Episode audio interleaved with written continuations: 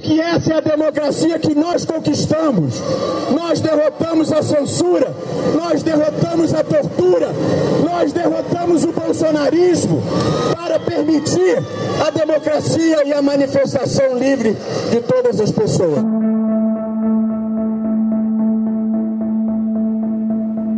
Essa declaração do ministro do Supremo Tribunal Federal, Luiz Roberto Barroso, deu o que falar e gerou uma nova crise institucional. O discurso ocorreu durante o Congresso da União Nacional dos Estudantes, a UNE, na semana passada em Brasília.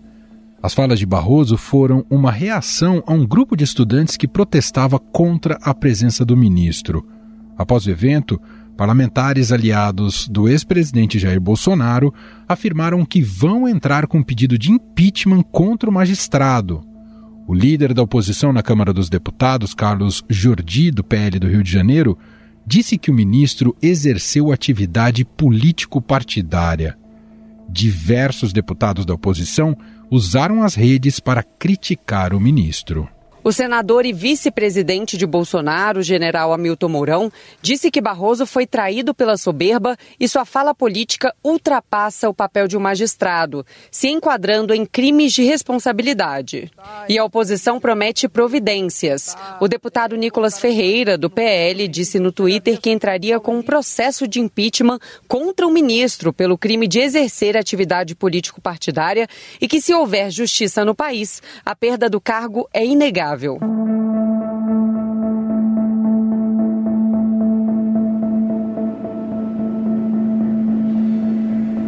O Senado é a casa responsável por dar início ao processo de impedimento de ministros do Supremo Tribunal Federal.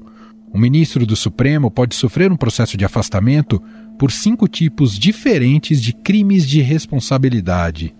Exercer atividade política partidária é um deles. Para isso, porém, é preciso que eles estejam juridicamente bem fundamentados. O presidente do Senado, Rodrigo Pacheco, classificou como infeliz a fala do ministro Luiz Roberto Barroso, do Supremo, sobre derrotar o bolsonarismo. A presença do ministro num evento de natureza política, com uma fala de natureza política, é algo que reputo infeliz inadequado, inoportuno. E o que espero é que haja por parte do ministro Luiz Roberto Barroso é, uma reflexão em relação a isso, eventualmente uma retratação. Após a repercussão, o Supremo Tribunal Federal informou em nota que a frase dita por Barroso, nós derrotamos a ditadura e o bolsonarismo, referia-se ao voto popular e não à atuação de qualquer instituição. Após as críticas de Rodrigo Pacheco, o ministro afirmou que não pretendia ofender os 58 milhões de eleitores do ex-presidente Jair Bolsonaro. O Estadão também ouviu reservadamente outros ministros da corte sobre o caso, e o entendimento geral é de que as declarações do colega foram inoportunas e carregam consigo um alto potencial de reforçar a desconfiança de políticos e da sociedade civil em relação à atuação do STF. Após as explicações do ministro Luiz Roberto Barroso, o presidente do Senado espera pacificar a situação e virar esta página.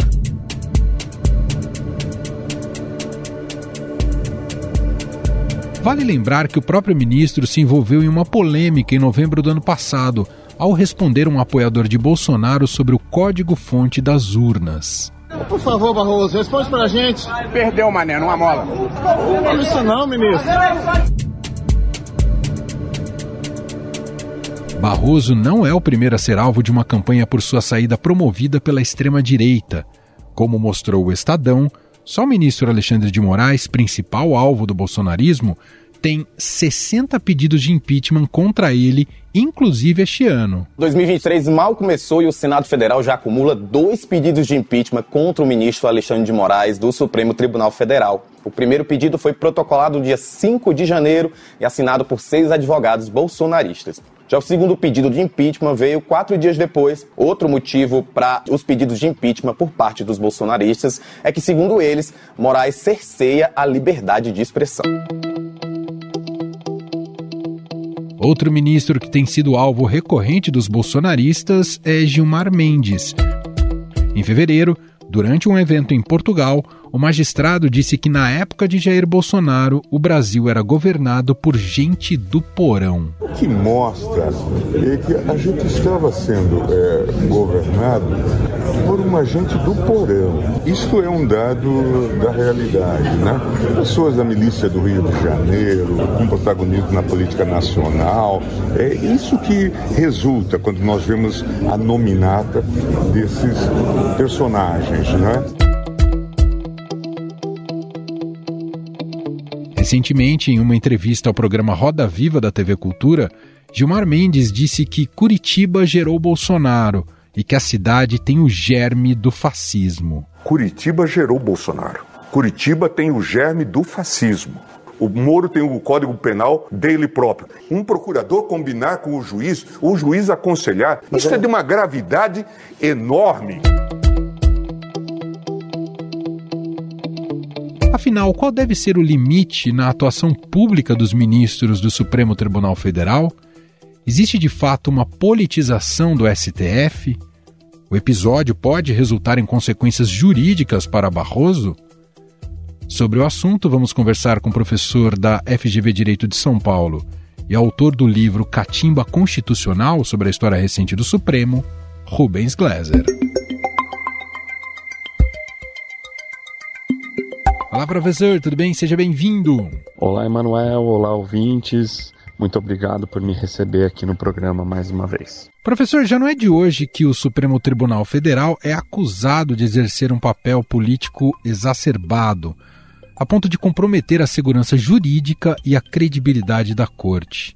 Queria começar te perguntando em que medida a fala do ministro Luiz Roberto Barroso legitima essa percepção, professor. Manuel, gostei muito do jeito que a pergunta foi formulada, porque de fato não é um problema recente, é um problema de pelo menos uma década. De um Supremo que era absolutamente isolado da sociedade, a partir do julgamento do mensalão, começou a ter uma exposição na mídia cada vez maior, não só como instituição, mas dos seus integrantes, muito personalizado, muito fulanizado.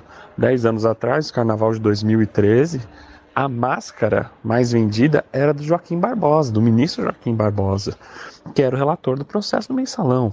Né? A partir daí, a presença dos ministros em programas, revistas, na cultura popular, então os ministros mais conhecidos, mais odiados, começou a ser frequente. Você sempre teve ministros que foram mais uh, presentes no debate. O ministro Marco Aurélio era muito vocal, dava muita entrevista, uh, tinha uma relação muito intensa com jornalistas, outros se manifestavam em off, e a gente viu que ao longo do tempo aconteceram dois movimentos. É, aumentou o perfil e a presença de ministros mais tendentes a essa presença na mídia, serem uh, vocais uh, no discurso público, e algo muito específico uh, foi, aconteceu durante o governo Bolsonaro.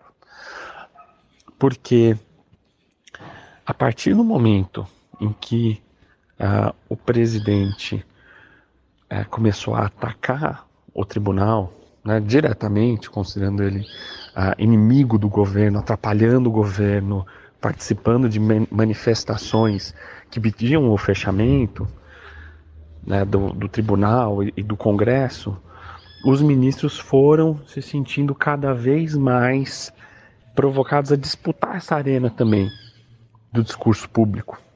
Então, cada vez mais em eventos, tentando angariar apoio de diferentes setores da sociedade.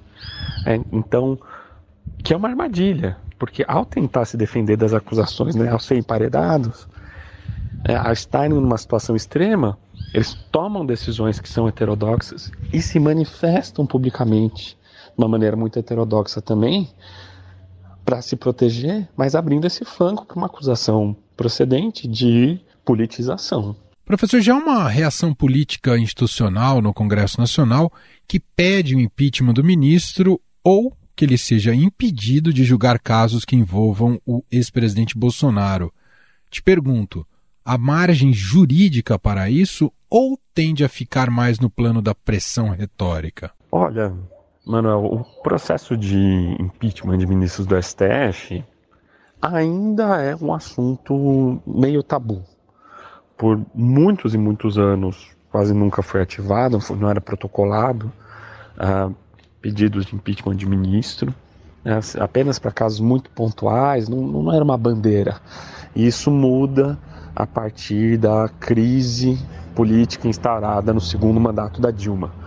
E aí uma série de atores vem nessa bandeira de confronto com o STF, e especialmente durante o governo Temer e Bolsonaro, a possibilidade de se destacar, vir uma pauta eleitoral também. Só que existe aí uma circunstância uh, institucional uh, muito peculiar, que é a seguinte: o processo de impeachment de ministros do Supremo se processa integralmente no Senado Federal. Então, por um lado, parece que o Senado tem um controle, um potencial de controle sobre o STF que é muito grande. Mas é importante lembrar que o STF julga os casos de foro privilegiado, senadores. Então existe aí uma, um sistema de pressão recíproca entre os poderes. Eles estão muito imbricados. Então é difícil imaginar que no Senado ah, haja uma, um ataque tão forte à instituição, enquanto nós temos aí tantos e tantos senadores ah, que são ou investigados, ou são réus, ou tão passíveis né, de estar nessa situação. Como nós temos um legislativo que é muito delinquente, é difícil imaginar que ele vai exercer uma pressão tão grande com o STF, já que ele detém tanta fragilidade. Então isso é, estabelece um equilíbrio. É uma estratégia eleitoral, nós vamos conviver com ela por muitos anos. A sua avaliação, professora, a gestão desastrosa do presidente Jair Bolsonaro acabou funcionando como um elemento de coesão dentro do Supremo? E talvez isso justifique o ato falho do Barroso? Então, Manuel, eu não acho que seja um problema da gestão desastrosa uh, do, do, governo Bolsonaro, até porque, por mais que hoje nenhum bolsonarista concordaria com o que eu vou dizer agora, é uma corte razoavelmente conservadora. É, as pautas econômicas de um governo que tinha um ministro como Paulo Guedes, por exemplo, pô, teria muito eco, teria muito espaço dentro do Supremo. O Supremo é a favor de flexibilização de leis trabalhistas no geral, ou de uma série de outras medidas nesse sentido. Né? Ele não é como um todo progressista, nem de esquerda, nem petista, né? Isso é um, é um mito, né? É, ironicamente. Então o que a gente tem é o seguinte: é um tribunal que foi é, atacado frontalmente. Né? No primeiro ano do governo Bolsonaro, você teve algumas reações aqui ou ali, mas foi um, um primeiro ano de trégua. Na pauta do Supremo, nenhum ato do governo foi duramente controlado. Né? Então, essa relação foi mudando com esse discurso de, a partir da, no, no, segundo semestre de 2019 muito duro ao STF, muito duro aos ministros, participando de manifestações, falando de AI-5, falando de fechamento do Congresso, falando de fechamento do STF, falando dessa baboseira de intervenção uh, militar constitucional, que é um negócio que não existe, né?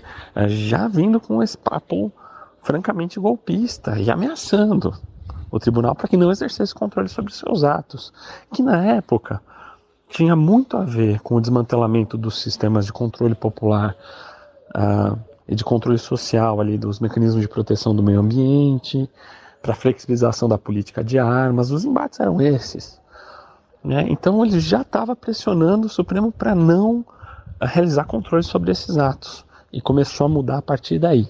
E aí quando teve aquele evento com ex-juiz, ex-ministro da Justiça, hoje senador Sérgio Moro, que sai do governo atirando é, e deflagra uma crise, é, e o Bolsonaro faz uma declaração, dá entrevista, falando que acabou, que ia invadir o Supremo. Então, a reportagem da Piauí dizendo que foi dissuadido pelo general Heleno de, de tentar fechar o Supremo na ocasião. Nesse momento, eles se unem. Há uma questão de sobrevivência do tribunal. E nesse contexto, eclode a pandemia, e aí sim uma gestão uh, desastrosa e acho que os ministros se posicionam para fortalecer os outros agentes políticos que tentam lidar com a pandemia com algum grau de, de, de racionalidade, de tentativa de combate seguindo os critérios internacionais, científicos. Né? E voltando aí agora ao cerne da sua pergunta, acho que não é um ato falho uh, do Barroso. Esses ministros foram é, perseguidos individualmente por bolsonaristas ao longo de todo esse período. A gente não está falando só de mensagem com ameaça xingando os ministros. A gente está falando de ameaça aos, aos familiares, aos filhos, perseguição na rua. A vida deles virou um inferno por causa dessa militância uh, violenta, de milícia armada atrás do, desses ministros, ministros como Luiz Roberto Barroso, como o Alexandre de Moraes. Então, ele de fato enfrentou o bolsonarismo. De fato, era uma questão de vida ou morte para eles pessoalmente. Agora, disso não dá para extrapolar dizendo que ah, então tudo é política. Porque não dá para ser assim. Você tem uma série de amarras, você tem uma série de limitações, inclusive na postura do próprio ministro Barroso, que não derrubou uma série de medidas do governo Bolsonaro. Outro aspecto que emerge desse episódio é a agenda pública de ministros do Supremo, que extrapolam, em muitos casos, as funções na corte para colocá-los em posição de destaque em palestras, congressos e entrevistas na imprensa. Para o bom funcionamento de uma corte constitucional, isso não deveria ser vedado, professor? Olha, é muito difícil é, imaginar né, uma realidade muito distante do que a gente tem. Se a gente fica projetando sobre a nossa corte constitucional né, a, uma prática que é muito diferente do que acontece, é difícil. Então falar, pô, na Inglaterra ninguém sabe quem são os ministros. Né? Ah, na Alemanha existe um assessor de imprensa, é o presidente do tribunal que fala pelo tribunal e na maior parte das vezes mediado por uma assessoria de imprensa. A gente pode tentar trazer uh, essas ideias para cá. É, eu acho que se nós conseguirmos reduzir o grau de exposição, o grau de voluntarismo que, que isso é feito, seria bom. Então hoje fica a cargo do ministro, se ele tem uma conta no Twitter, no Threads ou qualquer outra rede social, é uma decisão dele. O que ele posta lá é uma decisão dele a, a instituição precisa estabelecer uma diretiva sobre isso, para que não fique ali uh, a consciência de cada um, como os magistrados gostam de usar. É, precisa ter uma regra, precisa ter uma diretriz, precisa institucionalizar o modelo de comunicação dos ministros. Então, assim, ou faz sentido para o tribunal, num momento como esse, né, em, em, em, que tipo de evento eles têm que estar? tem que estar evento com liderança empresarial, com movimento estudantil. Talvez haja momentos e contextos em que isso faça sentido e outros não. Ou que certos ministros façam isso e outros não. Né? Ter uma central que vai verificar se há uma vulnerabilidade, ter um media training para aquele evento, ou simplesmente não ir. Né? Acho que qualquer esforço de, de, no sentido de institucionalizar essas decisões ao invés de ser puramente individuais, vai ser mais benéfico para o tribunal e para o ambiente político. Para a gente fechar, professor, a chegada de Zanin ao Supremo Tribunal Federal tende a amplificar essa ideia de uma corte que pratica o chamado ativismo judicial. Nesse sentido, o presidente Lula fez uma escolha errada? Olha, Manuel, é, posso falar aqui com uma consciência tranquila, porque eu pessoalmente fui muito crítico da indicação do Zanin para o STF. Acho, achei profundamente problemática, mas não tenho como dizer se ela vai é, contribuir para um certo tipo de ativismo judicial. Não tem a menor. O problema é que eu, eu e ninguém mais tem a menor ideia de como ele vai se comportar como ministro do STF. O problema era em grande parte esse. Então não dá para saber como que vai vir. A gente sabe que é uma indicação que, por ser a condição de advogado, por ser alguém com sem uma ampla biografia conhecida, por ter posições desconhecidas, gerou um desgaste no processo, gera um desgaste sobre o tribunal. Uh, qualquer decisão que ele der que venha favorecer o governo agora, seja pontual ou seja super bem fundamentada, vai enfrentar uma especial crítica. Então acho que colocou o, o tribunal numa situação adicional de vulnerabilidade, mas assim, uh, eu não sei se isso muda o ambiente de ativismo, até porque me parece que ativismo judicial é uma das categorias que elas são tão frágeis, são tão mutáveis que as pessoas chamam a decisão de ativismo aquela que elas não gostaram. Né? Não gostou, é, chamou de ativismo judicial. Né? Mas é, a gente fica hoje nessa posição em que o Supremo tá, é, saiu desse desgaste muito grande, desse contexto de embate muito intenso de fato com o governo Bolsonaro, promovido em primeiro lugar pelo governo, e agora precisa encontrar o pé né, de como uh, se comportar. E qual vai ser o encaminhamento para o inquérito das fake news, como que eles se manifestam em mídias sociais, em públicos, em evento, a pauta no plenário, as pautas que vão para o plenário virtual. Eles precisam de uma estratégia agora e que possivelmente envolve menos exposição e resguardo para recuperar um pouco de capital para momentos intensos de enfrentamento com o governo, ou com o Senado, ou com a Câmara dos Deputados que vai existir. É uma questão de tempo. Então, eles precisam se resguardar. E nesses últimos 10 anos, eles não fizeram isso bem. Muito bem, a gente ouviu aqui Rubens Gleiser, professor da FGV Direito de São Paulo, autor do livro Catimba Constitucional sobre a história recente do Supremo. Professor, muito obrigado aqui pela entrevista mais uma vez. Um abraço para você e até a próxima. Muito obrigado pelo convite, é sempre um prazer conversar com vocês. Até uma próxima e um grande abraço a todos e a todas. Estadão Notícias.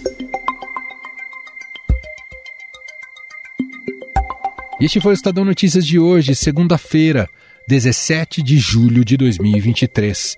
A apresentação foi minha, Emanuel Bonfim. Na produção, edição e roteiro, Gustavo Lopes, Jefferson Perleberg, Gabriela Forte e Daniel Brito. A montagem é de Moacir Biasi. Escreva para a gente no e-mail podcast@estadão.com. Um abraço para você e até mais.